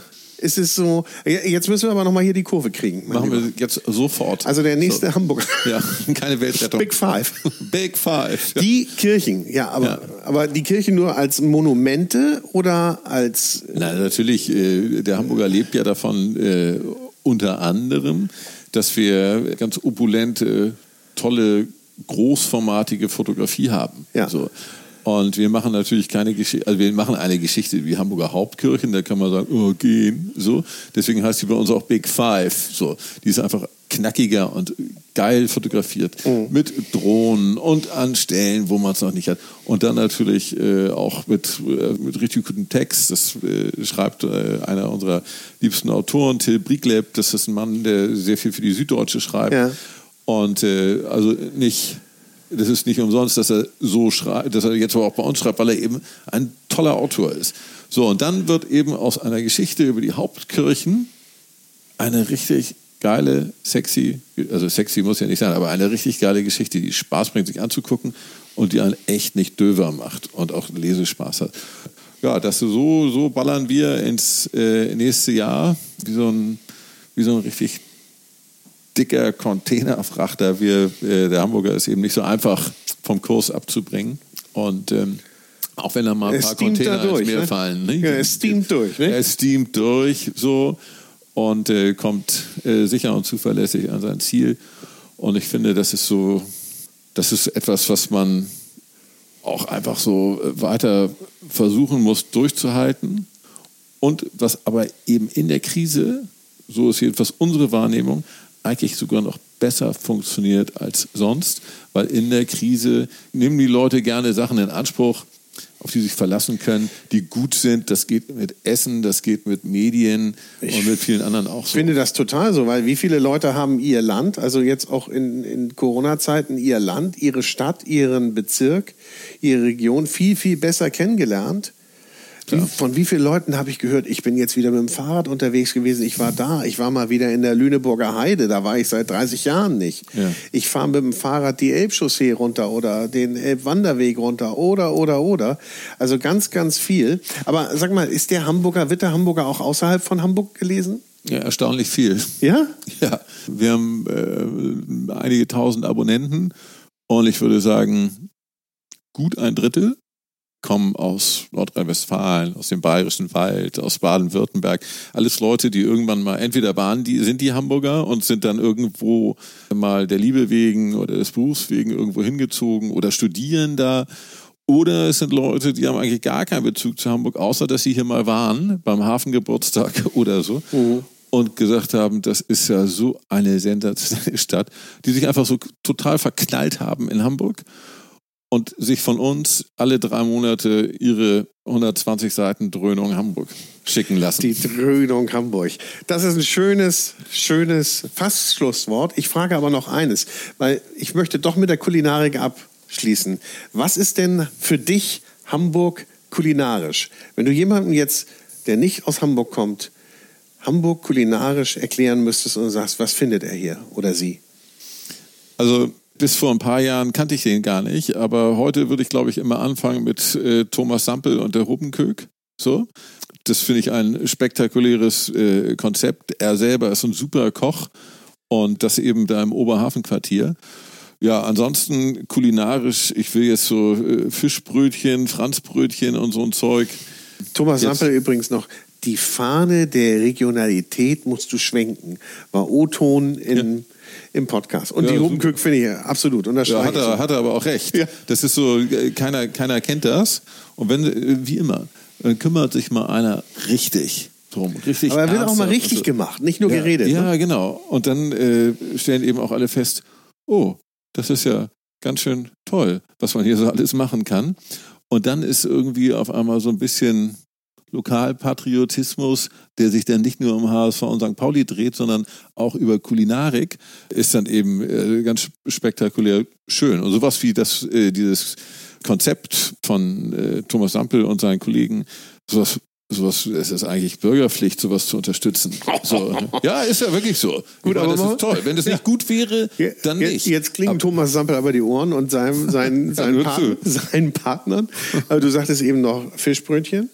Und Ja, Fischbrötchen ist äh, Fischbrötchen Ist Hamburg? immer. Ja, Fischbrötchen. Also Pollerhocken ist Hamburg. Pollerhocken ist ja auf dem Poller sitzen, Fischbrötchen, üblicherweise irgendwie eine Knolle Astra oder so. Und dann Fresse halten, Schiffe gucken. Ja. So. Und das kann man auch alleine oder mit einem Freund. Aber Fresse halten ist wichtig. man redet halt dann nicht. Okay. So.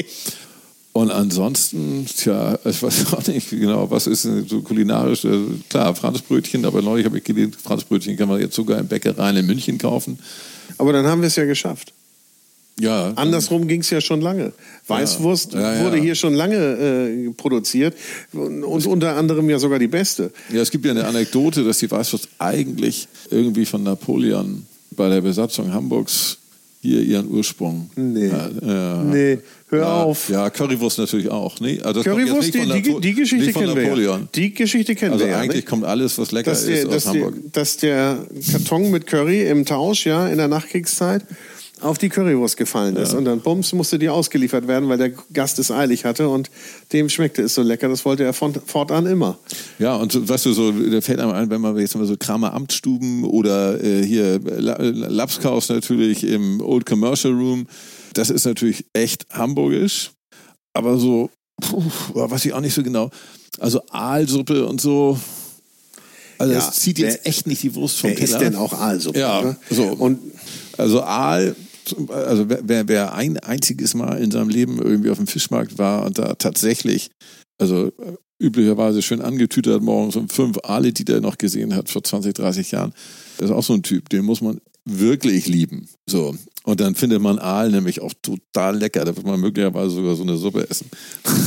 ja auch Aber- zu den Gefährdeten. Ja, ja, ja, ja, das kann man ab. Ne? So, okay. und, äh, Ja, ja. Ach so, ja, der, der Aal gehört zu den Gefährdeten. Und äh, Old Commercial Room mit, ähm, mit hier Butje Rauch direkt am Michel, Ja. das ist auch super. Ne? Das sind Institutionen. ja, Also das ist eine das- Institution, da geht es auch nicht nur um hingehen und essen. Ne? Da verbringt man den ganzen Abend, da trinkt man auch eine ganze Menge und bleibt lange sitzen und lacht viel und geht beschwingt die steilen Treppen wieder runter. ja, so wie wir davon reden, Herrlich, ne? Ne? Es ist so, als ob man das, ja, und ich glaube auch, wir werden, du sagtest das vorhin so schön, wir werden in, oder in zwei, drei Jahren wird man vielleicht gar nicht mehr so daran denken, wie denn jetzt diese Monate hier aktuell für uns verliefen. Hoffen wir mal. Hoffen wir mal. Aber ich bin ja der Meinung, es bleibt anders. Und ich finde es auch ganz gut, wenn es sich im Guten anders entwickelt. Das würde mich total freuen. Äh, bei mir ist das Glas immer halb voll. Ich bin immer optimistisch. Und habe mal einen Kabarettisten gesehen, der heißt, ich glaube, Puff Puff.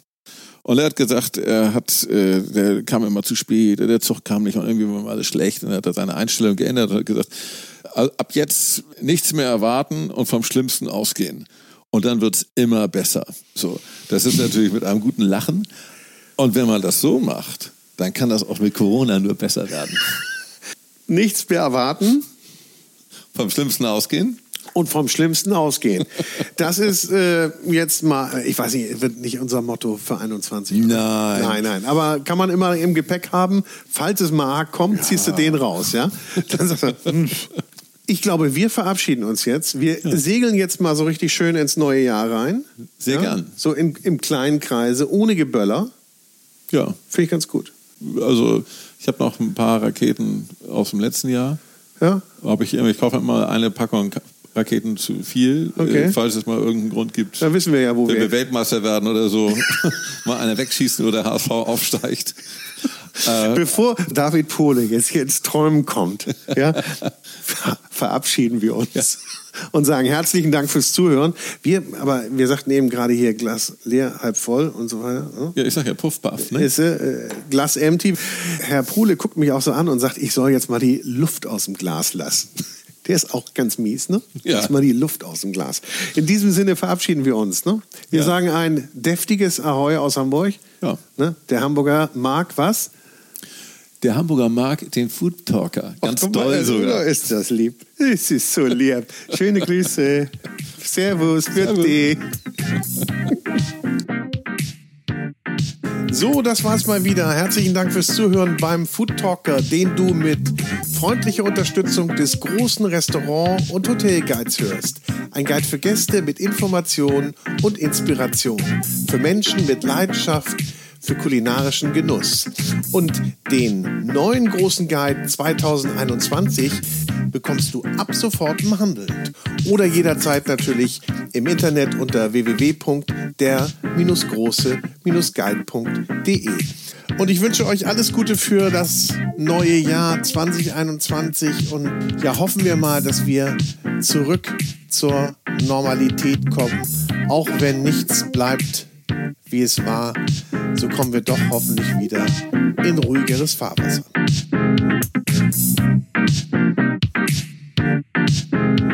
Musik